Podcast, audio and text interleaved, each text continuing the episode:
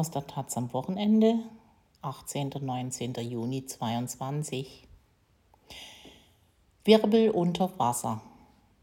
Landwirtschaft und Klimawandel verändern das Leben in Seen und Flüssen. Lange war das bei den Klimaverhandlungen kein Thema. Höchste Zeit, unter die Wasseroberfläche zu schauen. Von Ulrike Focken und Tina Eichner. Wer in sommerlichen Seen schwimmt, fröstelt zuweilen an den Füßen. Arme und Oberkörper bewegen sich in angenehm temperiertem Wasser an der Oberfläche, während die Füße in kalten Schichten weiter unten paddeln. Man wünscht sich einen Quirl, der das Wasser gleichmäßig mischt. Doch so ein großer Quirl wäre keine gute Idee. Er würde das Leben aller im See schwebenden und schwimmenden Pflanzen und Tiere durcheinanderwirbeln. Genau das passiert bei einem starken Sturm. Orkane, Tornados und schwere Unwetter zerstören die Schichtung unterschiedlich temperierten Wassers in einem See. Solche Extremwetter werden mit der Klimakrise immer häufiger. Der Mensch sprengt die Wassermassen in den Seen also längst auch ohne Quirl durcheinander. Und nicht nur das. Die Erderwärmung erhitzt die Seen. Starkregen spült Erdboden, Müll, Gülle, Dünger und Pestizide in die Gewässer. Die Folgen von Klimakrise und Landwirtschaft sind für die Binnengewässer enorm. Doch während dem Wald jeder und jede beim Dürsten in der Klimakatastrophe zugucken kann, weil die Blätter hängen oder ganze Bäume vertrocknen, bleibt das Drama in Seen und Flüssen im Dunkeln. Und so waren die Seen bis vor kurzem auch kein Thema in den internationalen Klimaverhandlungen. Das Wasser der Meere und Ozeane kam in den Beratungen vor, das Sterben der Korallenriffe wurde diskutiert. Aber erst in diesem Frühjahr haben Wissenschaftlerinnen ihre Erkenntnisse über Seen und Flüsse im jüngsten Bericht des Weltklimarats IPCC zusammengetragen. Zeit wird es, dass auch die Folgen der Klimakatastrophe auf diese Ökosysteme in die politische Diskussion kommen. Mit jedem Grad der Erderwärmung steigen die Temperaturen in Seen um 0,9 Grad Celsius, haben Wissenschaftlerinnen in Modellen errechnet. Weltweit haben sich Seen in den vergangenen Jahrzehnten bereits um 1,2 Grad erwärmt. Leitautorin des deutschen Beitrags für den Bericht des Weltklimarats war Rita Adrian. Sie ist Professorin für Limnologie der Freien Universität Berlin, also für Gewässerkunde und sämtliche ökologischen Abläufe im Süßwasser. Bis Ende 2021 hat Rita Adrian die Abteilung für Ökosystemforschung am Leibniz-Institut für Gewässerökologie und Binnenfischerei IGB am Berliner Müggelsee geleitet. Dort steht sie an einem sonnigen Mittag im Frühjahr neben dem Bootshaus des Instituts am Ufer und schaut hinunter in den See. Das Wasser ist noch frühlingshaft klar, man kann bis auf den sandigen Grund sehen. Seit ihren Studienzeiten in den 1980er Jahren erfasst Rita Adrian an den Messstationen auf einem Ponton im Müggelsee die Auswirkungen der Erderwärmung. Jede Stunde saust eine Sonde mit Senkblei aus dem mit Sensoren und Computern bestückten Container durch das Wasser des Sees, misst Sauerstoffgehalt, Temperatur, Menge des Chlorophylls, Phosphor. Die Anlage gehört zu einem weltweiten Netzwerk von wissenschaftlichen Messstationen an Seen. Rita Adrian weiß seit 30 Jahren, der Klimawandel findet nicht in Zukunft statt. Sie ist deshalb auch selbstkritisch. Wir haben unsere wissenschaftlichen Daten zu lange nicht in Botschaften verpackt, sagt sie über sich und andere Gewässerkundler.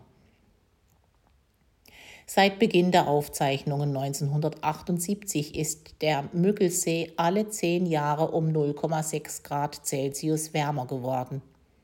Er erwärmt sich damit fast doppelt so schnell wie andere tiefere Seen auf der Welt. Der Müggelsee spiegelt damit den allgemeinen Temperaturanstieg in Deutschland.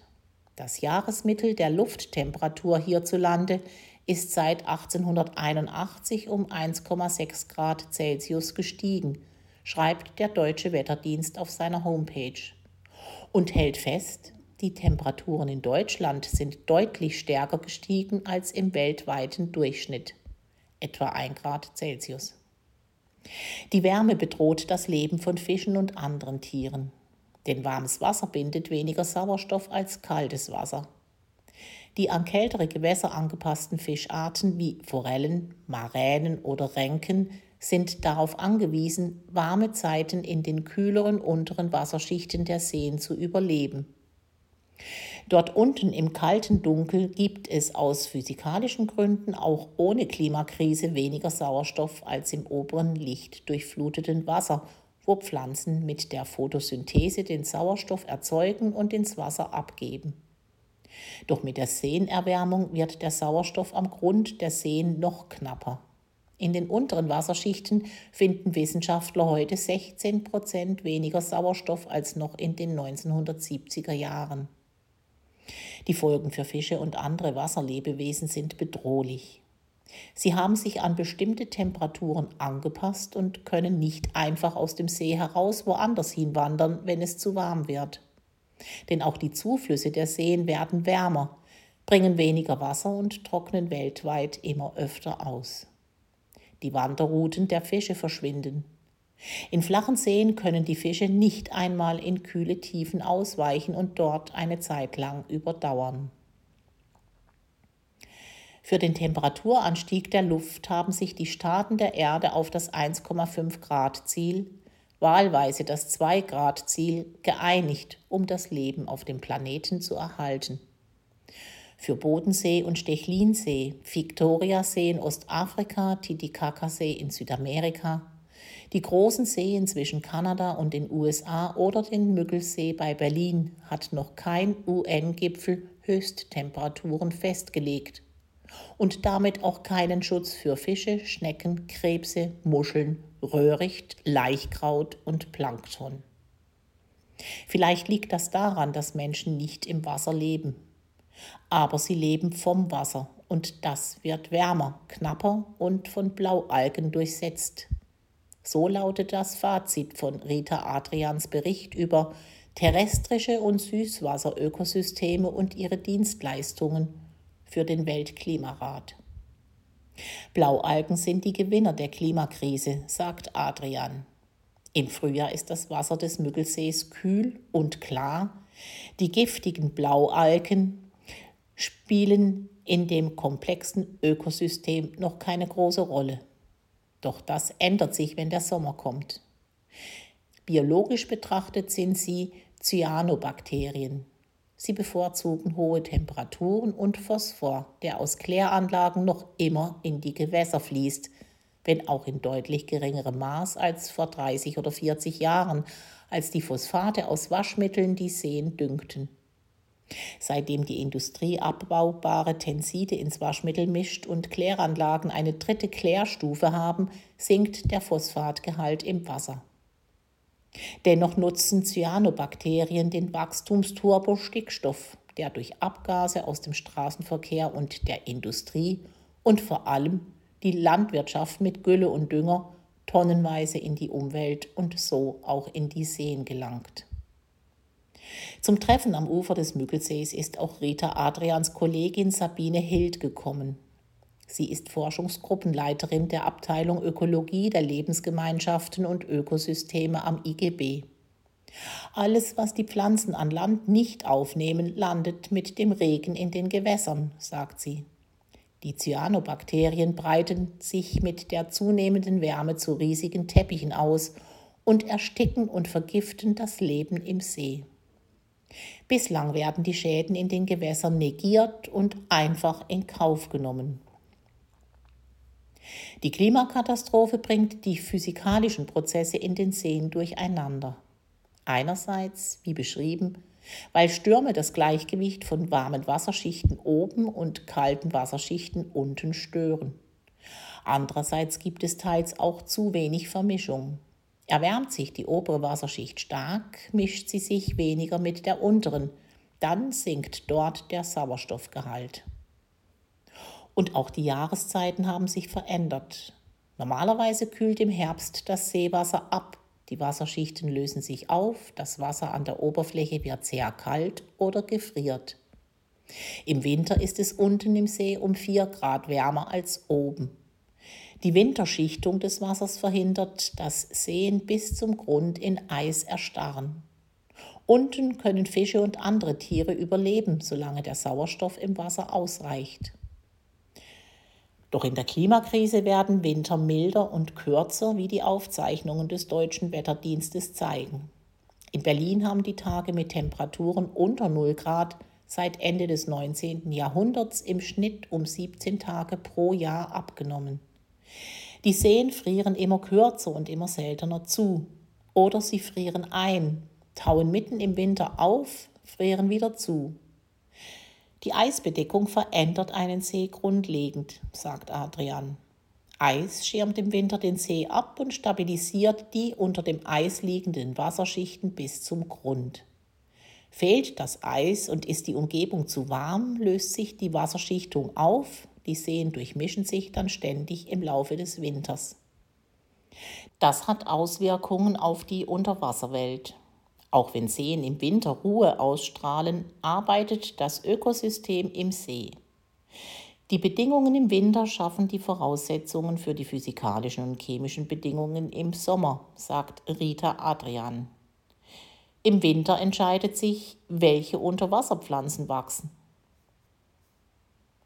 Heimische Pflanzen bilden sich im Winter zurück, da sie in der Evolution gelernt haben, dass sie in dunklen, sonnenarmen Zeiten und unter dem Eis zu wenig Licht erhalten. Heimische Wasserpflanzen wie See- und Teichrosen ruhen in einem Wurzelstock am Boden und schicken erst im Frühjahr eine grüne Pflanze an die Oberfläche. Eingewanderte Arten wie der gemeine Schwimmfarn oder die gewöhnliche Wasserschraube vagabundieren dagegen in milden Wintern weiter durchs Wasser. Im Frühjahr haben sie dann einen Vorteil gegenüber den einheimischen Wasserpflanzen. Die Tierwelt unter Wasser ist aber auf die heimischen Arten eingestellt. Im geschützten Dickicht von Wasserpflanzengesellschaften aus rauem Hornblatt und Froschbiss Wasserlinsen, Laichkraut und Wasserfedern wachsen fingerkuppengroße Jungfische heran. Die untergetauchten Pflanzengesellschaften sind die Kinderstube von Libellenlarven und anderen Insekten. Krebse kauern im Unterwassergebüsch. Ruderwanzen klammern sich an die Äste, um nicht an die Oberfläche aufzusteigen. Die Pflanzen bieten Schutz, geben Nahrung, sorgen für Sauerstoff im Wasser und dafür, dass das Wasser klar und sauber ist. Die heimischen Wasserpflanzen sind ein gutes Zeichen, dass die Wasserqualität besser wird, sagt Hild und drückt mit den Fingern auf eines der starren, stachligen Stängel des Hornblatts, das sie in einem Marmeladenglas in klarem Seewasser zum Bootshaus mitgebracht hat. In Seen sieht die Pflanze von oben betrachtet aus wie ein Nadelwald unter der Wasseroberfläche. Die Klimakatastrophe bringt die thermische Struktur der Seen zum Einsturz und verändert damit auch die Pflanzen- und Tierwelt unter Wasser grundlegend. Nicht nur im Winter, auch im Sommer, wenn Hitzewellen die Gewässer erwärmen. Im Rekordsommer 2018 war es so heiß, dass die Quagga-Muscheln im Müggelsee ihre Arbeit eingestellt haben. Sie filtrieren sonst in ein bis zwei Tagen den See durch, sagt Sabine Hild. Die Muscheln zeigen Gewässerökologen eine gute Wasserqualität an, wenngleich Quagga und Zebramuscheln bei Biologinnen und Gewässerkundlern unbeliebt sind. Die zwei daumengroßen, dreikantigen Muschelarten stammen aus dem Schwarzen Meer und kamen im Laufe der vergangenen 120 Jahre mit Schiffen über die Flüsse bis nach Deutschland. Sie verdrängen die heimischen handgroßen Teichmuscheln und Flussmuscheln. Wie sehr die Klimakrise auch Seen und Flüsse beeinträchtigt, zeigte sich im Hitzesommer 2018 besonders deutlich. Der Müggelsee erwärmte sich damals auf mehr als 30 Grad Celsius. Zum ersten Mal, erinnert sich Rita Adrian, musste sie in dem Sommer die Sensoren in den Messstellen umprogrammieren. Bis dahin waren sie auf eine Wasserhöchsttemperatur von 28 Grad Celsius eingestellt, was Adrian in den Jahren zuvor schon hoch erschienen war. Wochenlang war es mehr als 30 Grad heiß und kein Tropfen Regen fiel vom Himmel. Den meisten Menschen in Deutschland wurde 2018 das erste Mal bewusst, was der Klimawandel bedeutet. Buchen bekamen Sonnenbrand, Eichen standen im August mit trockenen Blättern da. Und auch in den Flüssen sah damals jeder die Trockenheit. Tausende Tonnen tote Fische trieben an ihren Ufern. Auf dem Rhein musste die Schifffahrt eingestellt werden, weil nicht genug Wasser floss. Die Folgen für die Ökosysteme unter Wasser blieben jedoch weitgehend unbeachtet. Dabei sind die Auswirkungen einer solchen Hitzewelle auf Seepflanzen und Tiere enorm. Je wärmer das Wasser wird, desto kleiner werden die Fische. Im warmen Wasser atmen Fische mehr und atmen kostet Energie. Sie müssen also mehr fressen, um die Temperatur auszugleichen. In der Folge werden junge Fische früher geschlechtsreif und stellen dann ihr Wachstum ein. Mittelfristig bedroht die Klimakatastrophe somit die Versorgung von Millionen Menschen auf der Welt, die sich von Süßwasserfischen ernähren. Und die Artenvielfalt. Mit jedem Grad Erderwärmung schwinden die Lebensräume für Fischarten, die an kaltes Wasser angepasst sind. Stinte, Quappen, Forellen, Maränen und andere Lachsartige lieben kalte Gewässer und werden in der Klimakrise weltweit aus vielen Seen und Flüssen verschwinden. Endemische Arten wie etwa die Maränen im Stechlinsee sterben aus, sagt Rita Adrian.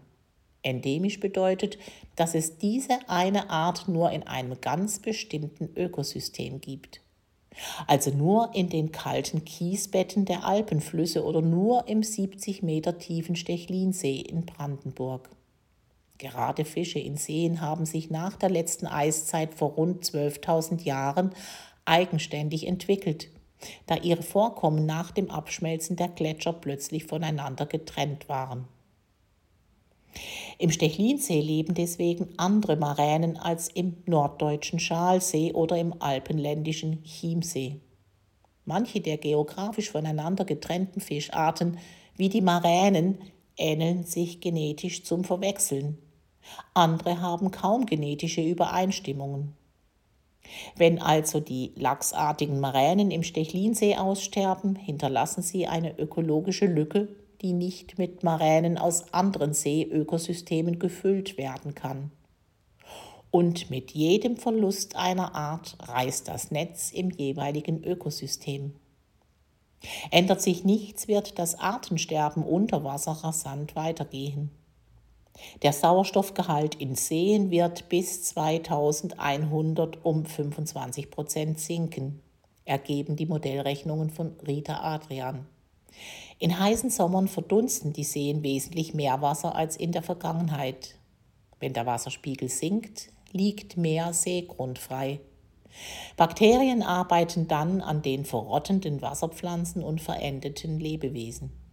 Aus den ehemaligen CO2-Senken werden in heißen Sommern dann Quellen der Treibhausgase.